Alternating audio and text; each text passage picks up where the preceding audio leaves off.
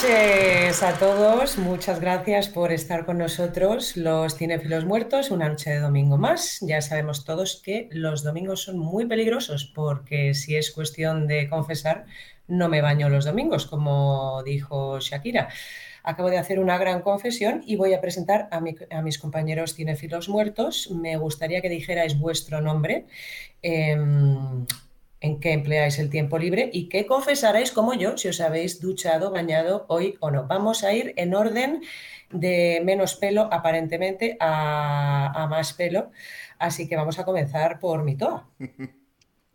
Muy buenas, buenas. Yo sí, yo hoy me he duchado forzado, ¿eh? Forzado. y me tenía que decir de domingo porque había, he, pasado por una reunión de amigos, entre los que estaba nuestro amigo el replicante Nexus. Bueno, soy Víctor San Campos, miembro del Club de los Cinéfilos Muertos, entre otras cosas, pues mi tiempo libre lo dedico ahora a hacer algo de radio y podcast. Así que aquí andamos, el Vórtice Radio. Un saludo a todos mis compis. Fenomenal. Siguiendo en orden de dotación capilar, me parece que iría Guillermo. Pues yo no solamente me he duchado hoy, sino que me he afeitado. Me ha afeitado porque, porque esto de los directos pues no, no admite los harapos y las medio barbas que estaba empezando a tener de, pues de tanto esperar, porque no hay otra forma de que crezca el pelo.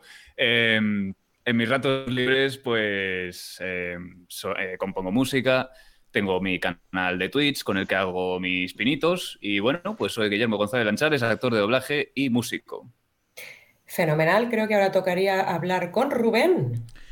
Hola, eh, yo soy Rubén Pascual Tardío, no me he duchado, eh, ha sido el día, yo siempre tengo un día a la semana en la que no me ducho, en el que no quiero hacer nada, o sea, absolutamente nada, estoy entre que con un ojo veo una película y a veces cierro ese ojo y me duermo, y hoy ha sido ese día. Me he despertado hace 20 minutos, y ese es mi tiempo, o sea, eso es lo que hago día a día, también te digo, no varía mucho con el resto de la semana. Pues nos toca ahora hablar con Replicante. Buenas noches. Eh, aquí el Repli con ganas de, dar caña y nada, que sí que me he duchado. O sea, yo tengo que ducharme todos los días y dejo la ducha además llena de pelos. Pero vamos, eh, el tema del pelo, yo creo que Rubén y yo estamos a la par, porque él de la espalda tiene más que yo. ¿eh? Claro, por eso yo he dicho aparente, dotación capilar, que se vea. Mm, y, yo ya empiezo no, he querido meterme en Empiezo a peinar buenas entradas ya y, eso, así que bueno.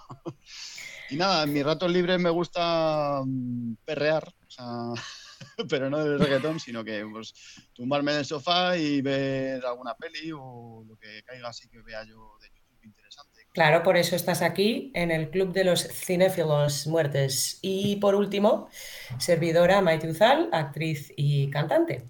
Os preguntaréis dónde está Ramón. Em, ¿Dónde está? ¿Dónde está? ha quedado deslumbrado. ¿Dónde está? ¿Cómo? ¿Dónde está? ¿Dónde está? Ramón está deslumbrado por el Star System hollywoodiense, que ya veréis que vamos a hablar de, él. Y, ha decidido una vez más eh, saltar por la ventana, está atrapado en el tendal de la ropa. Así que bueno, ya veremos si luego, si luego hace una aparición estelar, igual no. Así que bueno, como adelantaba, vamos a hablar de Hollywood, pero en concreto vamos a hablar de los primeros artistas españoles en Hollywood y aquellos que, han estado presentes en el Hollywood clásico. Voy a dar solo pinceladas porque, por supuesto, es un tema eh, súper extenso. Vamos a ir desde los pioneros, los primeros que pisaron la meca del celuloide, hasta más o menos los años 50-60, que es cuando se considera que finaliza este este periodo, esta época dorada de Hollywood. Yo entiendo que si estáis aquí con nosotros, oyentes em, y espectadores, es porque os interesa este tema. Así que si no os interesa este tema, os invito a que os larguéis y que hagáis mejor uso de vuestro tiempo, pero siempre suscribiéndoos a nuestro canal de YouTube y eh, siguiéndonos en redes sociales, en todos nuestros canales, en, en Instagram y, y en Twitter estamos por todas partes, el Club de los Cinéfilos Muertos. Así que bueno, vamos a empezar. ¿Cuál es el, origen de em, la llegada de estos españoles a Hollywood? Sin perjuicio de que, por supuesto, algún gallego se habría aventurado a, explorar sin más. em, o habría algún otro despistado que por casualidad podría haber aterrizado allí, lo que realmente es, digamos, la madre del cordero, es el paso del cine mudo al, eh, cine sonoro. Em, en 1929 eh, se presenta el, cantor de jazz como una de las primeras películas de, este cine sonoro, los, los talkies, que los llamaban ellos. Además, hay una enorme crisis financiera, el crack del 29, que hace que haya una enorme demanda de, entretenimiento. Y entonces, pues hasta entonces el cine mudo era universal, eh, solo había que traducir los intertítulos si es que los había y em, era muy rentable para los, los estudios estadounidenses porque podían exportar todas estas películas sin, sin mayores gastos. Em, de hecho, durante, desde los inicios, en la época del cine mudo, había bastante, a pesar de que esta exportación era fácil a nivel financiero, no dejaba de, haber un, gran recelo por parte de, Europa. En muchos países europeos eh, tenían miedo em, a, la colonización yanqui, creían que el, que el, cine era un instrumento más em, un tentáculo más de la, de la colonización americana. Y, muchos países, entre ellos España, eran muy defensores del cine nacional, sin perjuicio de que al margen de, teorías em, sobre colonización, etcétera, sí que es cierto que todas esas películas de cine mudo no dejaban de suponer, eh, hubiera una intención de colonización o no, un choque cultural grande, pues porque simplemente aterrizan en un lugar que les es extraño. Y de hecho, mucha, mucha de, la, comunidad artística española trataba de adaptar em, esas películas o esos personajes eh, americanos y, traerlos un poco más a casa. Por ejemplo, eh, Benito Perojo, que desarrolló un personaje que hemos visto en las stories de esta semana, el, Peladilla, que era una especie de, de Chaplin ibérico. Entonces, a este recelo inicial respecto a, la importación del cine americano, em, se unen dos factores respecto a, la sonoridad. Em, en primer lugar, con la llegada del sonoro hay unos problemas, dicen, bueno, pues vamos a doblar las películas, ¿no? Pero hay unos problemas gravísimos de sincronía que en un principio, la verdad, no se superan. Por otra parte, en España en concreto, los subtítulos no eran una opción porque había un 40% de población que, era analfabeta. Em, y por otra parte, la producción de cine español también quedó un poco paralizada en esa época porque ni por asomo la tecnología eh, española estaba preparada para, el cine sonoro. Entonces, ¿cuál es el resultado de, todos estos problemas? Que las productoras, las grandes productoras americanas, Em, se proponen hacer producciones multilingües. ¿Qué queremos decir con esto? Copias de la versión original eh, estadounidense en el lenguaje eh, nativo del país al que se quisiera trasladar esa película, pues francés, español, portugués, eh, Entonces empiezan a abrir secciones dentro de las productoras americanas específicas para cada tipo de, de idioma. Las primeras que lo hacen pues, pues, son la Metro, la Fox, la Paramount. Y a su vez, eh, bueno, para desarrollar estas secciones, en nuestro, en nuestro caso la hispana, eh, empiezan a reclutar, a hacer castings de, actores españoles, de artistas españoles, para que pudieran eh, grabar lo que se llaman estas dobles versiones, que insisto, eran una copia de la versión original estadounidense, pero en, ese idioma que, a los americanos les interesaba que llegase al país eh, que correspondiera en este, caso, en este caso España. Hubo un centro muy importante de producciones multilingües en París, en Joinville, donde trabajaron muchos españoles, pero como el mercado español por, por el volumen era, era también privilegiado, eh, se trabajó muchísimo en el propio Hollywood. Cuando estaba preparando el programa, me surge una pregunta para Guillermo, porque al, pensar en la traducción del cine eh, mudo al cine sonoro, eh, Guillermo es, entre otras muchísimas cosas excepcionales, actor de doblaje. Entonces, claro, yo pensaba, y te pregunto, Guille, en la época del cine mudo, pues eh, tú no, no, podrías haber desarrollado tu profesión como actor de doblaje. Entonces, ¿cómo crees que, habrías dado salida a, esas habilidades o a esa vocación tuya en aquella época? ¿Qué habrías hecho? Hombre, a ver, em, actor de doblaje, actor de teatro, actor de cine, al final son actores. Entonces, el, doblaje por peso propio, por mérito propio, se ha acabado convirtiendo en una rama más de la interpretación. Hay actores que son más completos y se dedican a todas las ramas de la interpretación, hay actores que se centran en una. Entonces, si yo fuese una persona viva en los años 20, los años 30, y me estás diciendo que el doblaje todavía no existe, pues ni siquiera me habría planteado esa posibilidad porque no existe directamente. Ahora, si yo en los años 20, años 30 tuviera los medios o las oportunidades para tener el nivel de inglés que yo tengo ahora, posiblemente sería uno de esos actores españoles en, Hollywood encargados de en estas versiones españolas para el mercado español o, mejor dicho hispano, porque también sería el que se vendería en México y países de Sudamérica. Entonces yo me imagino que, acabaría siendo uno de esos actores que te vale tanto para hablar en inglés como para hablar en español. Y además seguro que te habría ido muy bien porque eres una persona seria, que es un, problema que no tenían, o sea, perdón, que tenían eh, la, falta de seriedad eh, muchos de los españoles que, viajaron allí, mm. otros no, y, yo creo que vamos a dar a cada uno lo, lo que le corresponde. Em, pero bueno, ya lo veremos más adelante. Quizá también habrías hecho radio, si tuvieras, si ante esa necesidad de poner voz a historias, hmm. em, podrías haber hecho radio como hacemos hoy.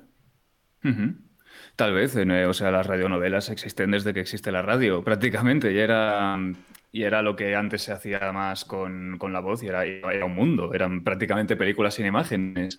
Así que no había valorado esa posibilidad, pero sí que, sí que es cierto. Y además habría que añadir que como yo pues soy tan expresivo y me muevo tanto, pues para el cine mudo y estas cosas es, un valor añadido.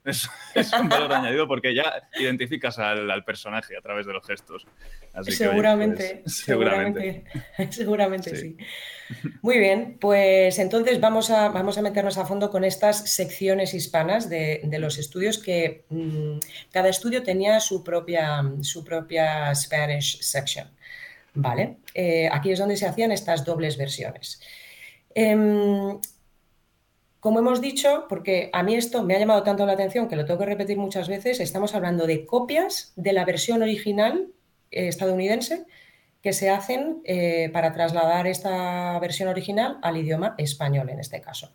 Entonces, características, más bien problemas em, que había con estas dobles versiones. Em, bueno, esto no es sí, es una característica y problema a la vez. Em, se utilizaban para empezar eh, los planos generales de la, producción original y lo que hacía es enchufar, eh, sustituir en los planos cortos al, actor estadounidense por em, el actor español. Eh, o de habla hispana, porque luego veremos que había un batiburrillo de hispanohablantes que también ocasionó no pocos problemas. Em, y el actor tenía que copiar exactamente lo que hacía el actor original americano, con lo que os podéis suponer pues, que, la creatividad quedaba un poco en un, segundo plano, tanto para el actor como para, gran parte del equipo.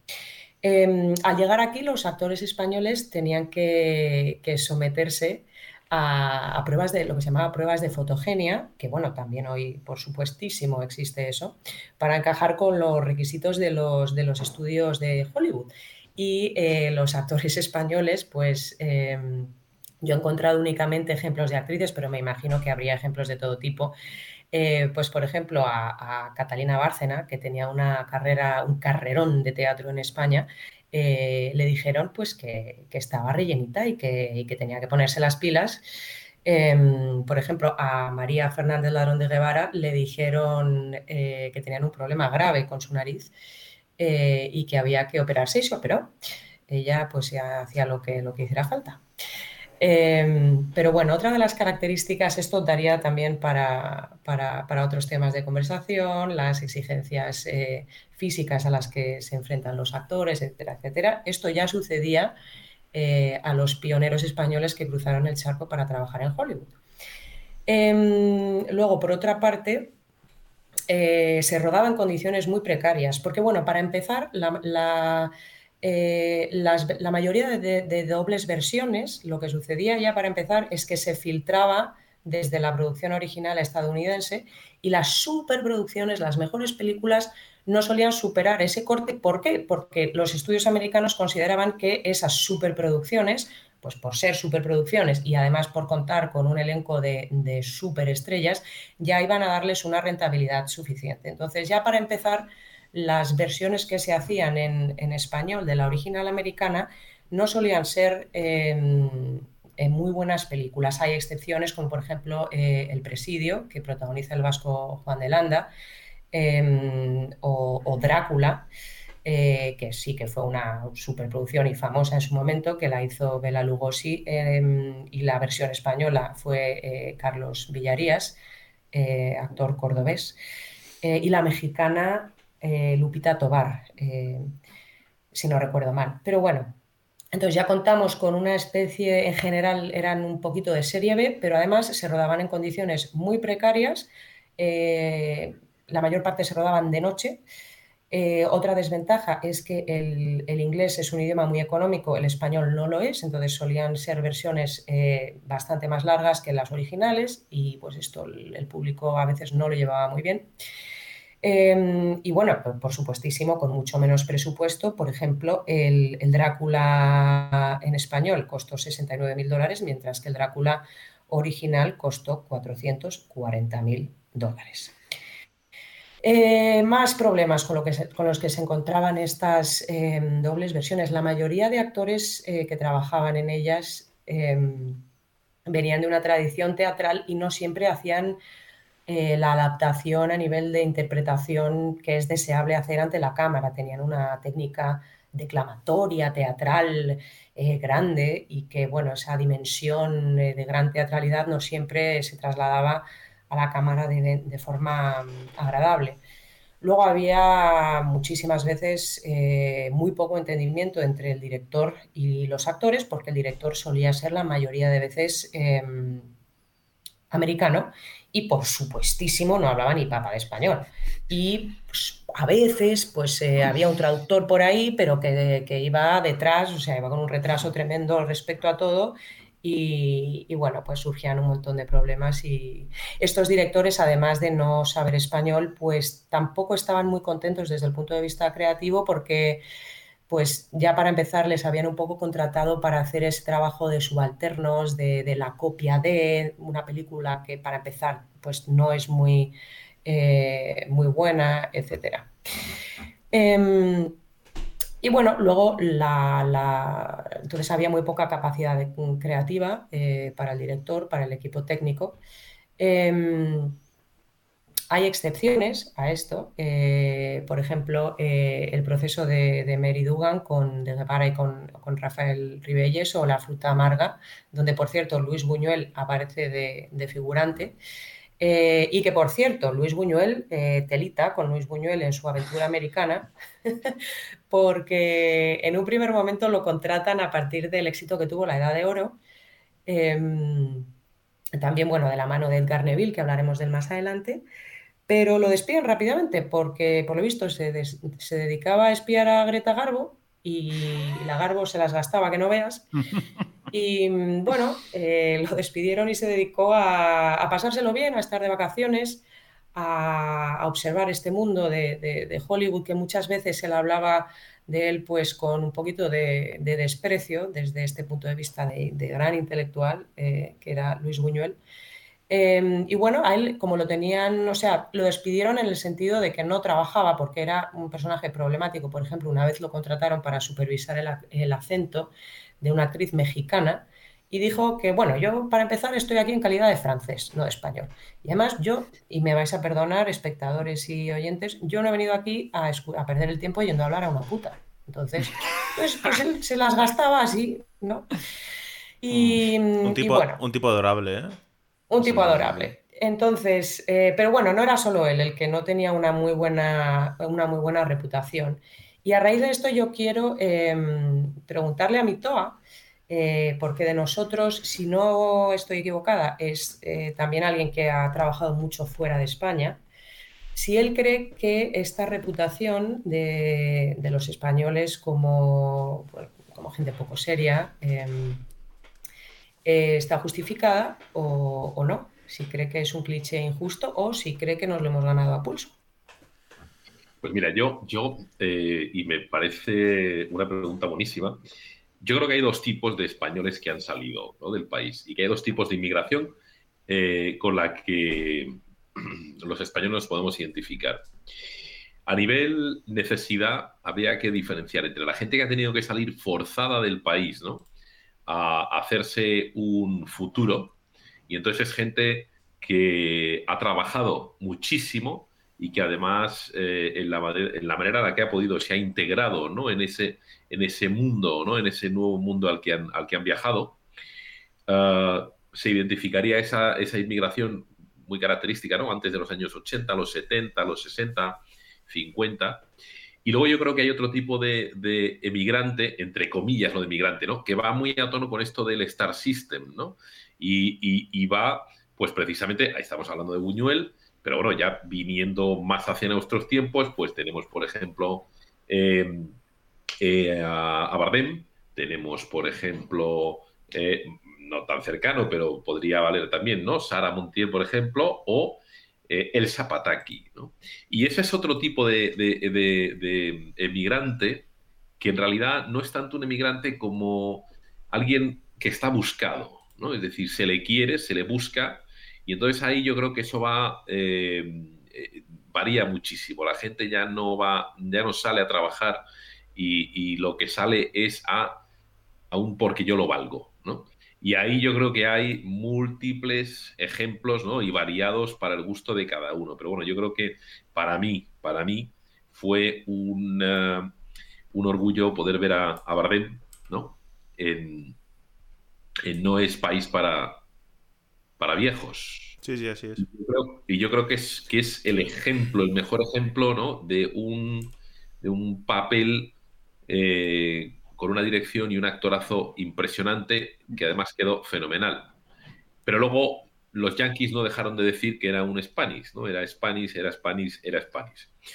Pero bueno, yo creo que en general los españoles cuando salimos fuera, y mi experiencia es de nueve años ya de trabajo fuera de, España, he trabajado 16 años en, España y, y al final nueve fuera es muy positiva, de gente que trabaja mucho, que se esfuerza, limitados, porque estamos limitados siempre con el idioma, con la formación, y, gente que al final se termina apreciando porque nos hacemos apreciar fuera. Eso de la paella y, el vino a la gente le gusta mucho, y si sí o si no, invitaremos al director o al jefe o a nuestros compis a una buena comida y un buen vino, y eso se aprecia mucho.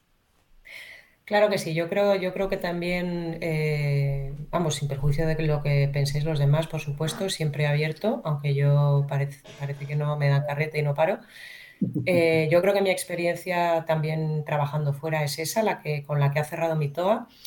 Y, es, y también hay un elemento de que como estamos hablando del mundo del cine y del espectáculo, pues que tiene a lo mejor más trascendencia mediática eh, que lo puede tener el de, pues el de un profesor o un ingeniero, etcétera, tantas otras profesiones, pues son ejemplos que saltan más eh, a la vista. Y además, pues cuando hay anécdotas tipo, eh, por ejemplo, eh, a, Tono, que fue uno de los, de los artistas españoles que fueron a, Nueva York, de, que ahora hablaremos, uy, a Nueva York, por Dios, por Dios, el subconsciente, a, a Hollywood. Em, a título de guionista, eh, que era miembro de esta otra generación del 27 de la que vamos a hablar, pues Chaplin, eh, asombrado por su, talento, le encargó uno de los, un póster de, de, luces, luces de ciudad, ¿lo estoy diciendo bien? Luces de la ciudad, creo que es. Luces de la ciudad, sí. Bueno, pues este hombre no llegó a hacer más que una caricatura de un, un, un sketch, un esbozo, perdón, no una caricatura, Em, y cuando le decían, eh, cuando volvió, eh, cuando, toda, cuando todo esto se termina, se cierran las, las eh, secciones em, hispanas y, este hombre vuelve, pues en un café de Madrid una vez le dijeron, pero tú te das cuenta de que te podrías haber hecho millonario si llegas a hacer ese póster. Dice, sí, y lo que hubiera tenido que trabajar, ¿qué? Entonces, estas anécdotas pues dan mucho más juego en un artículo de periódico, en tal, pero la, experiencia que yo tengo trabajando fuera, y yo creo que em, hay que cerrar con eso, es que es que, es que trabajamos mucho y trabajamos muy bien en, todos los campos. ¿Alguien más? Sí. estoy de acuerdo contigo, ¿eh? totalmente. Fenomenal. Entonces, vamos a retomar. Em, se me ha quedado en el tintero em, un problema con el que, con el que, se, con el que se enfrentaron las grandes productoras americanas eh, en las secciones hispanas, que es lo que incluso eh, en algunos noticieros de la época se conocía como la batalla de la Z. Porque, claro, los americanos hacían en cada doble versión un batiburrillo de actores de habla hispana, pero cada uno, pues uno de México, otro cubano, otro argentino, otro español, etcétera. Y eso sentaba muy mal. Em, y creo, y creo que en ciertos, en ciertos aspectos de forma justificada simplemente por, por credibilidad y coherencia eh, pues si, estás, si hay una familia, mm, normalmente hablan todos igual, ¿sabes? Entonces ahí estas cuestiones restan credibilidad a la producción.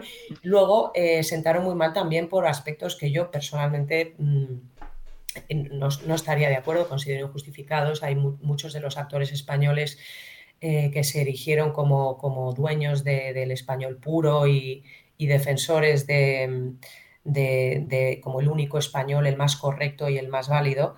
Eh, por ejemplo, Ernesto Vilches, que era uno de los actores mejor pagados de la época y también uno de los que mm, peor carácter eh, tenían, pues se erigió como defensor del, castellano puro y lo que hacía era boicotear las películas. Em, metiendo tacos cada dos por tres y hasta que al final, de hecho, se fue porque pues, él no estaba conforme con esto.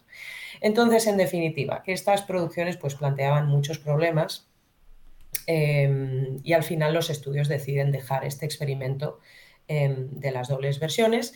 Eh, algunos estudios como la Fox eh, decide incluso apostar por, por producciones españolas eh, que no estuvieran basadas en copias, como por ejemplo la, Rosa de Francia de José Luis López Rubio, que es otro de los miembros de esta otra generación del 27 que fueron a Hollywood, o un caso muy curioso que, es eh, Angelina y el honor de un brigadier de Jardiel Poncela, que se rodó en español y en verso. Eh, y es una de las películas más sorprendentes de, la época. ¿Consecuencia del fin de, las dobles versiones? Pues que muchos actores españoles volvieran a la madre patria.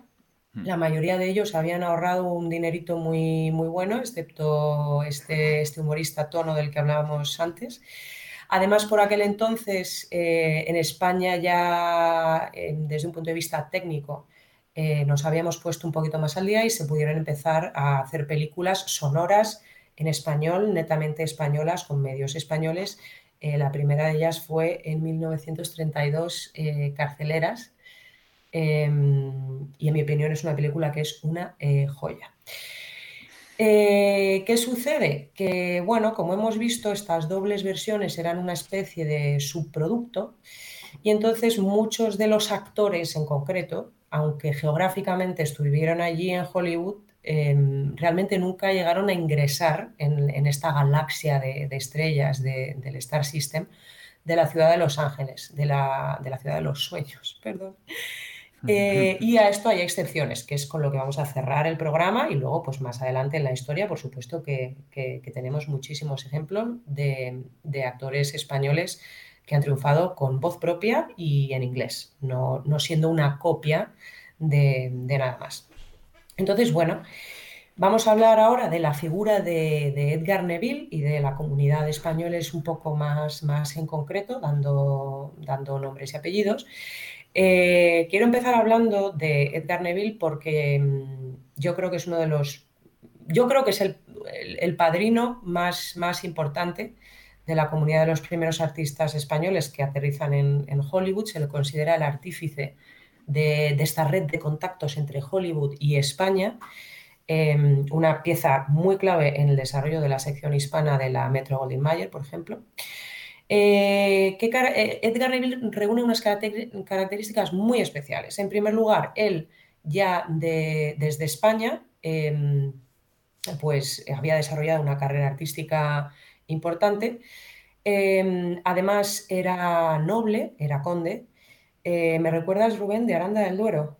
De Berlanga. De Berlanga. De Berlanga. De Berlanga, De pero ¿y por qué me he inventado yo lo de Aranga, Berla- Aran- porque, Aranda del Duero? porque será otro pueblo. Aranda del Duero es mi familia. Pero es, ah, no, pero espera, es Berlanga del Duero entonces. es la mezcla, Berlanga de Duero. Es Berlanga. Eso sí. es, vale, vale. Se casó con. fenomenal. su- El- Sí, sí, adelante. No, no, te- pues dale, dale, tranquilo. No, que se casó con la condesa de, de allí y por tanto se, se convirtió en conde. Perfecto. Quien a buen árbol se arrima. Buena sombra le cobija. El caso es que esta posición eh, nobiliaria le abre mm, pues, eh, una serie de contactos eh, eh, y unas amistades, un- unos círculos sociales eh, eh, pues, pues, pues muy destacados, muy importantes. Y, por, y, y es una de las cosas que llamaban más la atención en Estados Unidos, como ahí no hay eh, nobleza, a los, a los americanos esto les resulta súper atractivo este tema de, de los condes y los nobles y los reyes y tal. Entonces él resultaba muy atractivo, aparte de que por supuesto era un tío súper carismático, súper preparado, culto, etcétera, etcétera, y un, y un, un artista. Pero, pero se codeó con gente muy importante de la, de la alta sociedad norteamericana por su condición también de noble. Eh, entonces ella tenía este contacto con, con el mundo eh, de la alta sociedad española y de los artistas españoles. Él era, estaba en contacto con toda la generación del, del 27, tanto la que es más famosa a través de Góngora como eh, la, que, la otra generación del 27, que, es, que viene más de mano de, Ramón Gómez de la Serna. Eh, y entonces, desde esta perspectiva, lo que hace él, él era diplomático, entre otras cosas, y, pero siempre estaba rechazando las misiones, a mí no me interesa esto, tal, hasta que por fin le ofrecen un destino en Washington, que él acepta y luego descaradamente reconoce porque lo que quería era viajar a Los Ángeles. Eh, y desde ahí viaja a Los Ángeles, ya aterriza en, la ciudad de los sueños, queda fascinado por el, por el, por el mundo del cine. Eh, y de hecho, la primera noche que está allí, eh, él cena con, Chaplin y con otros personajes muy destacados del, mundo del cine y de la alta sociedad americana.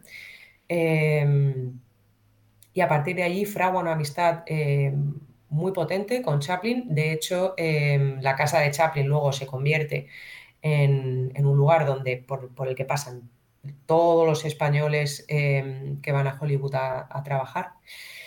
Eh, y yo te quería preguntar, Rubén, respecto a, respecto a Edgar Neville, porque yo estoy hablando un poco de su faceta social, sociopolítica, de, de, de, nexo de unión, de contacto, etcétera. Pero tú como director, eh, por ejemplo, en, en, su faceta, bueno, y además Neville le dio a todos los palos del arte, eh, dramaturgo, escritor, eh, artes plásticas también, em, pero exclusivamente como director, ¿qué es lo que tú aprecias de su cine y de sus películas? Uf, a ver, es que Edgar Neville es para hacer un programa solamente de él. Eh, yo como director, la verdad, sí que aprecio obviamente un talento claro a la hora de dirigir actores. A nivel de transmitir con la cámara, creo que es muy, muy servicial, en el sentido uh -huh. de que son generalmente suelen ser planos no voy a decir teatra teatrales, pero siempre son abiertos para contarte un poco la situación, dos personajes que se encuentran justo en esa calle y se pueden hablar. Generalmente no. Y no tiene grandes. No, no, no tiene travelis, no tiene. No tiene. No sé, grandes puestas en escena a nivel de cámara. Pero sí es un gran director de actores. A mí, la verdad, me llama mucho más la atención Edgar Neville. Si dijera que fuera un genio en algo, en un departamento, sería como escritor como escritor me parece totalmente soberbio. Eh, cualquier guion de cualquier película, no solamente las más conocidas, eh, me, parece, me parece digno de estudiar. Me parece una puta locura este hombre. Eh, incluso era un hombre que no se dejaba tampoco llevar, como si otros directores, eh, incluso creo que me incluyo, por, por escribir con sus ideas debajo del brazo muchísimos eh, guionistas se ponen a escribir una historia y quieren que los, los ideales queden muy enmarcados. Y, y este era, un hombre muy individualista. ¿no? O sea, a veces tocaba los huevos a un lado, a veces a otro y, y me parece algo a respetar también. No sé, eh, si me tuvieras que decir una película que yo vería y que por guion me parece soberbia, que no es de las tres más conocidas, te diría Mi calle, que es en la que él retrata su infancia eh, y qué, pasó en Madrid eh, en todos esos años, en principio del siglo XX. Perfecto.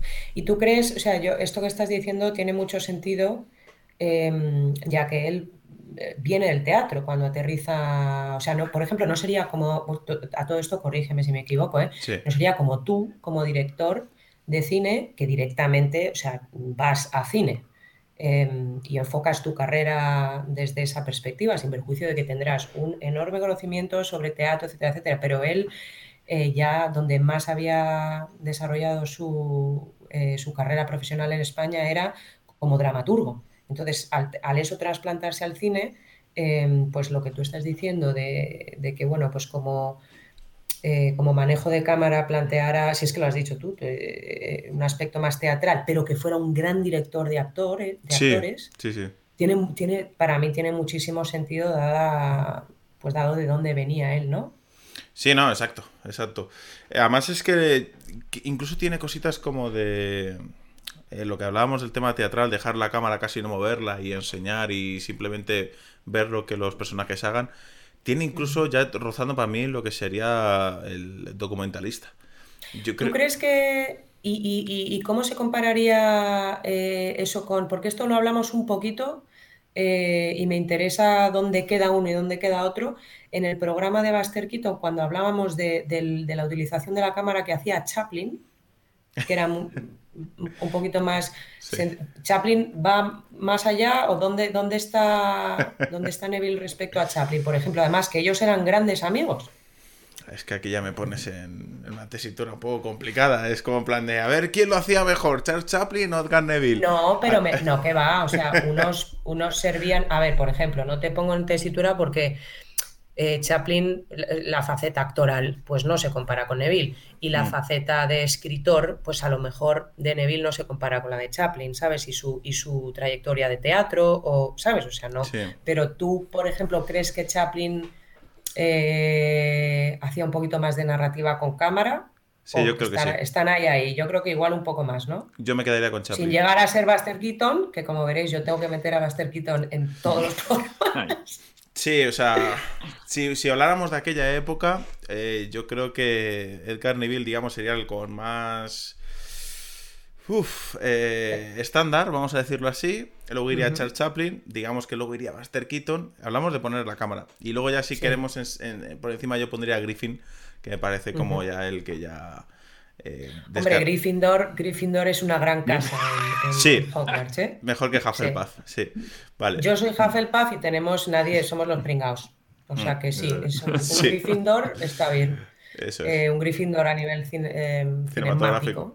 Ah, está muy bien el Gryffindor. Muy bien. Em, vale, pues, ¿qué más estamos diciendo? Ah, pues que Edgar Neville eh, es, este, es este nexo entre España y Estados Unidos y el que se trae a toda esta gente de la otra generación del 27, de la que yo quería hablar em, porque me parece maravillosa, tiene cosas buenas, cosas no tan buenas que es una generación que va presentada un poquito más de la mano de Ramón Gómez de la Serna y las tertulias del Café Pombo en España, eh, y que va a... Eh, en general les llaman humoristas. Eh, bueno, ellos hacían bastante más cosas que, que humor. los nombres son José Luis López Rubio, Miguel Miura, pues, por ejemplo, Miguel Miura, escritor, Eduardo Ugarte, Jardiel Poncela, Edgar Neville, que también se incluye como propio artista, y mi favorito, que es este Antonio Lara del que hablaba antes, Tono, que, bueno, era, era, muy versátil y que tuvo la anécdota esta que os he contado con, Chaplin.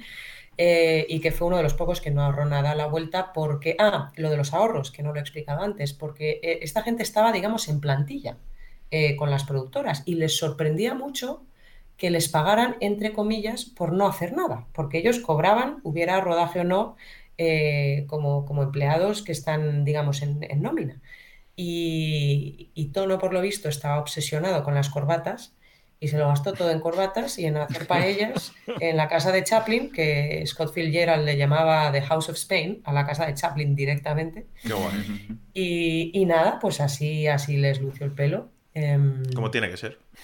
Claro, este, Punto. tranquilamente. Eso, eso, se, eso se tenía que haber repetido más veces. Yo lo echo de menos. Al final, Yo creo que lo igual lo repetimos en un... eh, ha- Haremos una combinación de seriedad, un trabajo tal, y luego paella en...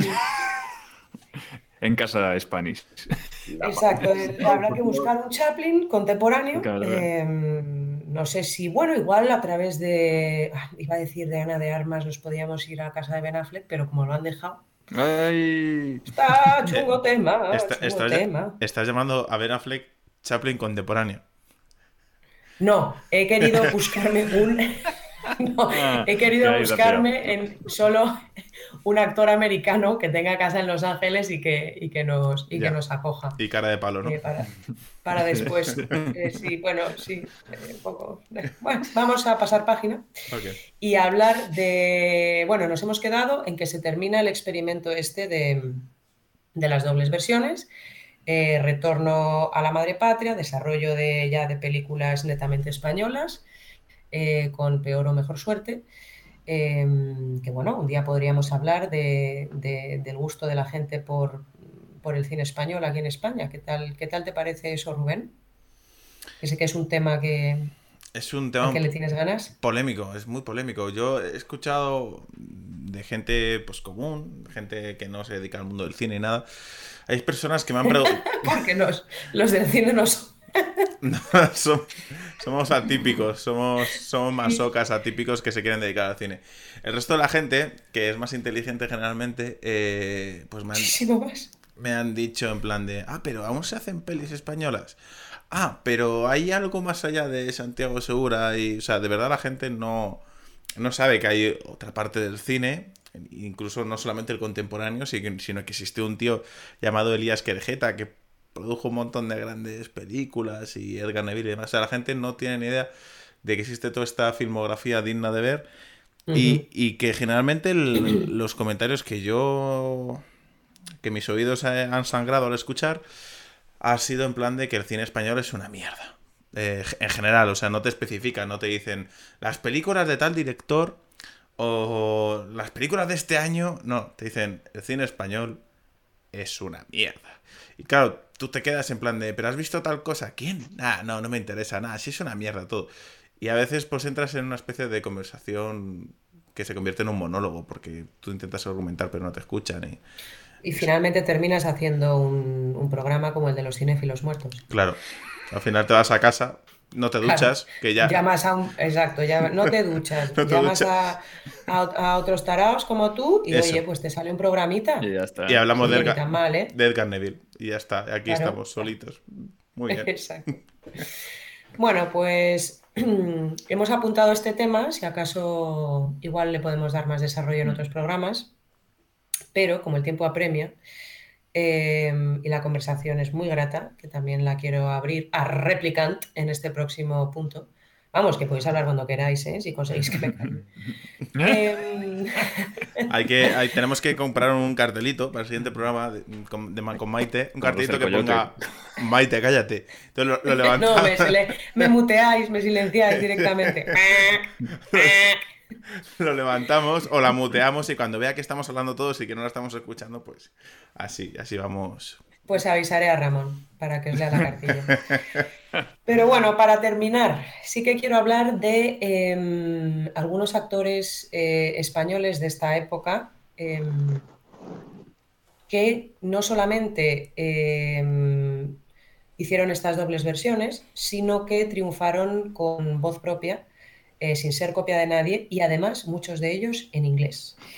Eh, estos son solo ejemplos, insisto. Eh, probablemente, como tantas cosas de las que hablamos en, en este, en este programa de Cinéfilos Muertos, eh, Club, necesitaríamos un monográfico, otro programa separado. Está abierto a que en redes sociales, si os encanta un tema en el que no hemos profundizado, lo digáis, porque vivimos por y para nuestros seguidores, como no podía ser de otra manera. El caso. El primer ejemplo que quiero poner es eh, Conchita Montenegro. que es una que era, desgraciadamente, una actriz que nace en San Sebastián y, consiguió ganarse un grandísimo respeto por, por parte de, todas las productoras norteamericanas, como, como, no tenían a lo mejor algunos compañeros suyos, pero ella sí, y que triunfó en Hollywood después de que se terminaran las, las dobles versiones. Hay quien la llama la primera diva internacional, hay quien la define como la primera actriz española que triunfa en Hollywood. Em, ella, aconsejada por Chaplin, ni más ni menos, aprende inglés en dos meses. Tomemos nota, a día de hoy todos nosotros, eh, que hay gente que no aprende inglés jamás y esta mujer eh, dos meses. Y hay gente pues que se está años y años y bueno, para, para pagar las cosas o para ver un museo. Y esta mujer ya a nivel, a nivel fantástico en dos meses. Eh, Pero una, una, pregunta, ¿no fue Charles Chaplin quien la enseñó? O porque a lo mejor hay que apuntar Charles Chaplin, guionista, director, productor, compositor. de inglés. Exacto. Eh, bueno, él la aconsejó. Yo no estoy segura, seguro que, que practicarían fijo. Claro. Así que sí, también tú. Y además le enseñaría el idioma. Sí, sí, sí. Pero bueno. Siendo Chaplin, seguro que practicarían y después es. Exacto, sí, sí. Chaplin sí, practicó mucho con María Alba también, otra gran actriz española que triunfa con, voz propia. Chaplin le gustaba eh, mucho. Es que Chaplin era muy de practicar. Mucho, con su, con su bastón. Que, se, doblaba a veces y a veces no. A veces se ponía recto. Claro, es un, sí, un, bastón de múltiple uso. bastón versátil. Para muchas mujeres. sí, el bastón versátil, está claro. Y hablando de, mm, cositas, em, de cositas cálidas, quiero hablar entonces de Antonio Moreno, porque Antonio Moreno eh, fue uno de los grandes, pero con mayúsculas y sin nada que envidiar a sus compañeros de la época, sex símbolo em, de la época del, cine mudo. Em, Antonio Moreno tenía respecto al idioma un poquito de ventaja, eh, aunque quizá luego no la supo aprovechar muy bien, porque si bien es cierto que él nace en Madrid, eh, emigra a los Estados Unidos con su familia a los 15 años. Entonces ya vive allí desde los 15 años y llevaba el inglés aprendidito. Lo que pasa es que el tema del acento no lo trabajó mucho porque cuando llega al cine sonoro, si bien es cierto que siguió trabajando, su carrera fue en declive, pero em, fue una grandísima estrella en la época del, cine mudo. Eh, quien sí trabajó el acento muy bien y de verdad, por favor, si alguien puede buscar eh, pequeños clips de, de, la película Veracruz, por ejemplo, fue mm. Sara Montiel.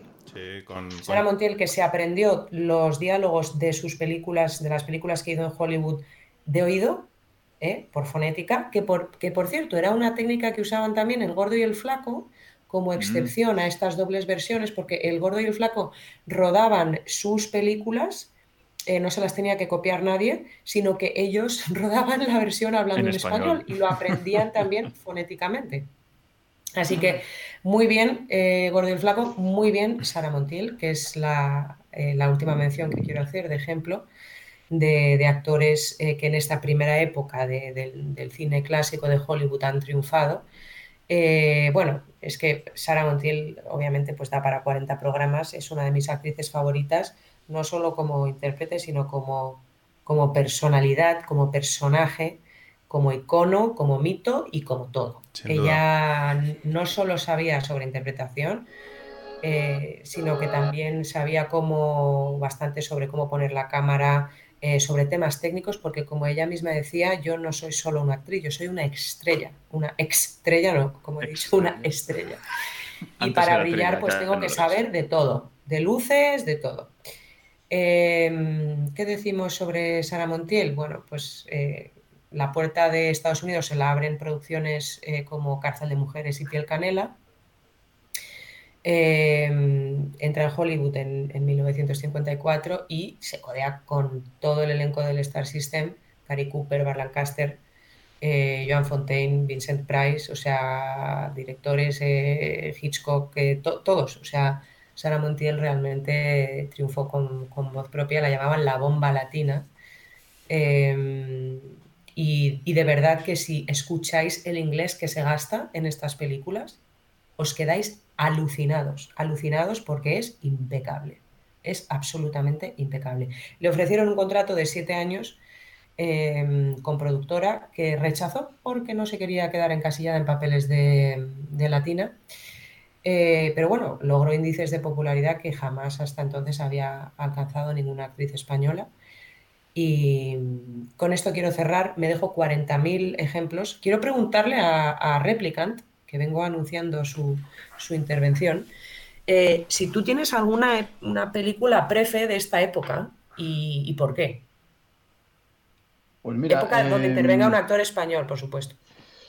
Eh, ahí me pillas por completo. Eh, yo Veracruz no la he visto. de hecho, estaba buscando ahora en, el móvil la secuencia que has dicho, a ver si la encontraba de, Sara Montiel. Y, es algo que tengo que, descubrir. O sea, yo no, yo no tengo ninguna, porque precisamente es lo que os digo. No, no, he seguido la carrera de Sara Montiel. Evidentemente es alguien que ha hecho historia, eh, que se la, en su última etapa de la vida se la ha vilipendiado de una manera bastante triste, ¿no? O sea, han sacado una faceta de ella bastante como juguete roto, como eh, persona friki y demás, y se ha olvidado lo que hizo en el cine, que ha hecho historia. Entonces, em, te transmito también a ti la película. ¿Tienes alguna película donde intervengan españoles de la época que nos recomiendes, eh, que te guste especialmente y también que nos cuentes un poco por qué?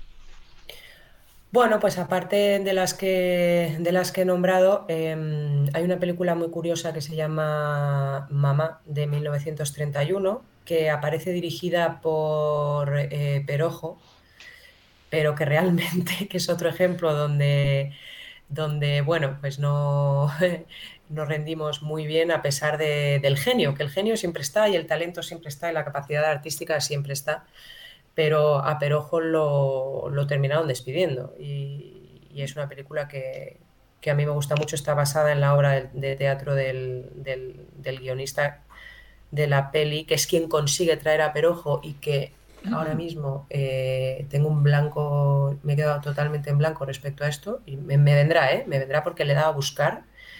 Eh, la fruta amarga, que es donde aparece Buñuel de figurante, Em, es una película también, también muy buena.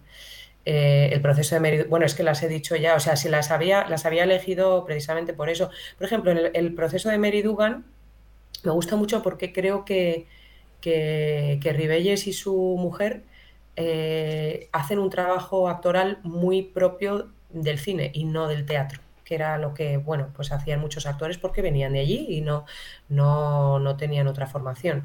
Eh, y eso es, eso es reseñable de esa película. Yo, quiero hacer una pregunta a Mitoa. Venga. yo, yo que sé que Mitoa, pues que, en fin, que yo, yo sé que opina que todos deberíamos tener los mismos derechos eh, y mismos privilegios y que nadie debería tener más privilegios que otros. ¿Qué opinas que solamente eh, Alfonso XIII pudiera, disfrutar de cierto género eh, del cine que estaba en aquel momento empezando, pionero? ¿Qué opinas? Porque claro, ahora, ahora todo el mundo puede optar a todos los géneros cinematográficos dentro de España, pero claro, en aquella época solamente Alfonso XIII pues eso, tenía el privilegio. Ahora, el resto sí, tenemos todos, pero en ese momento era nada más que Alfonso XIII. ¿Qué opina, Mito? No había, ni, había estado Tesla, ¿eh? ni teníamos internet, ni cosas de esas, ¿eh? y entonces todo era, todo era cuadros, ¿no? Eran cuadros, ¿eh? y cosas de esas. Pero bueno, veo que tú ya nos estás ilustrando con esa imagen que tienes detrás tuya. Sí que es un poquito, bueno, esos, esos, cortes que se hacían, ¿no? De 10 minutitos, 11, que es lo que suele durarnos la alegría a los chavales, ¿no? En los ¿Eh? cuales se veía tipo, pues lavando a la chica, la mujer le hacía un trabajito al otro. Que, bueno, yo creo que eh, servían para. Eh, era, estaban muy bien hechos, porque además no hay que olvidar que pedían específicamente estos cortes. Y, exigían a los directores. O sea, que los Rubén, que en aquella época lo habías pasado mal para el encuadre de cámara y cosas de esas. Pero, mira, yo más que eso me había quedado con, y, con esto cierro yo ya mi, intervención en el programa, yo creo que los españoles cuando salimos fuera ¿eh? y ya lo había dicho lo de la paella, menos mal que habéis dicho lo de la casa de Chaplin, que era la Spanish House con sus paellas, porque siempre queda eso. Es decir, cuando salimos. Siempre nos quedará la paella. Siempre nos va a quedar la paella. el jamoncito que nos traerá algún colega cuando estamos fuera. Eh, entonces, eh, yo creo que el español cuando sale deja, deja huella, sobre todo por eso, porque es un, personaje muy, muy social, porque es un personaje muy simpático. Es un tío que cuando es vago es simpático y cuando es trabajador es, es eficiente y deja, y deja buen, buena, pero siempre deja buen gusto, ¿me entiendes? Porque es vago y simpático o porque es trabajador y a veces no lo es, ¿no? Pero bueno, tenemos ese complejo que nos lleva a no aceptar lo nuestro, lo habéis comentado con las películas, ¿no? No, yo es que española no veo. Y que no nos hace presumir de lo nuestro. Y entonces hubo un momento en el que yo dije, joder, si, si Hilda tiene raíces españolas, algo nos estamos perdiendo. Y esto era algo que os dije que no quería dejar pasar, ¿eh?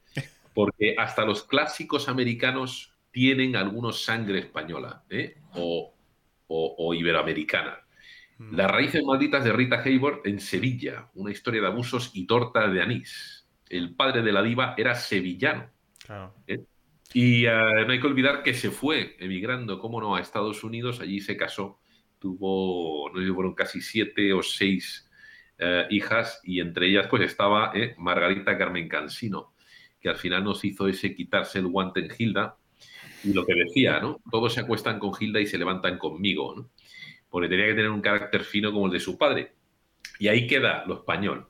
Valemos un montón y nos damos muy poquita, muy poquita coba para lo bien que lo hemos hecho ¿eh?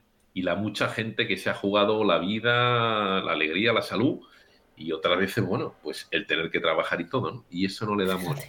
Viviendo al límite. Ah, sí, hablando, hablando más de la cultura española en el cine, si no recuerdo mal, fue creo Orson Welles quien se casó con Rita Hayworth que luego él durante el cine negro que hizo no paró de hacer pues eh, una oda a la tauromaquia y demás, o sea que y quería trabajar con Sara Montiel, de hecho, también. Quiso trabajar con ella.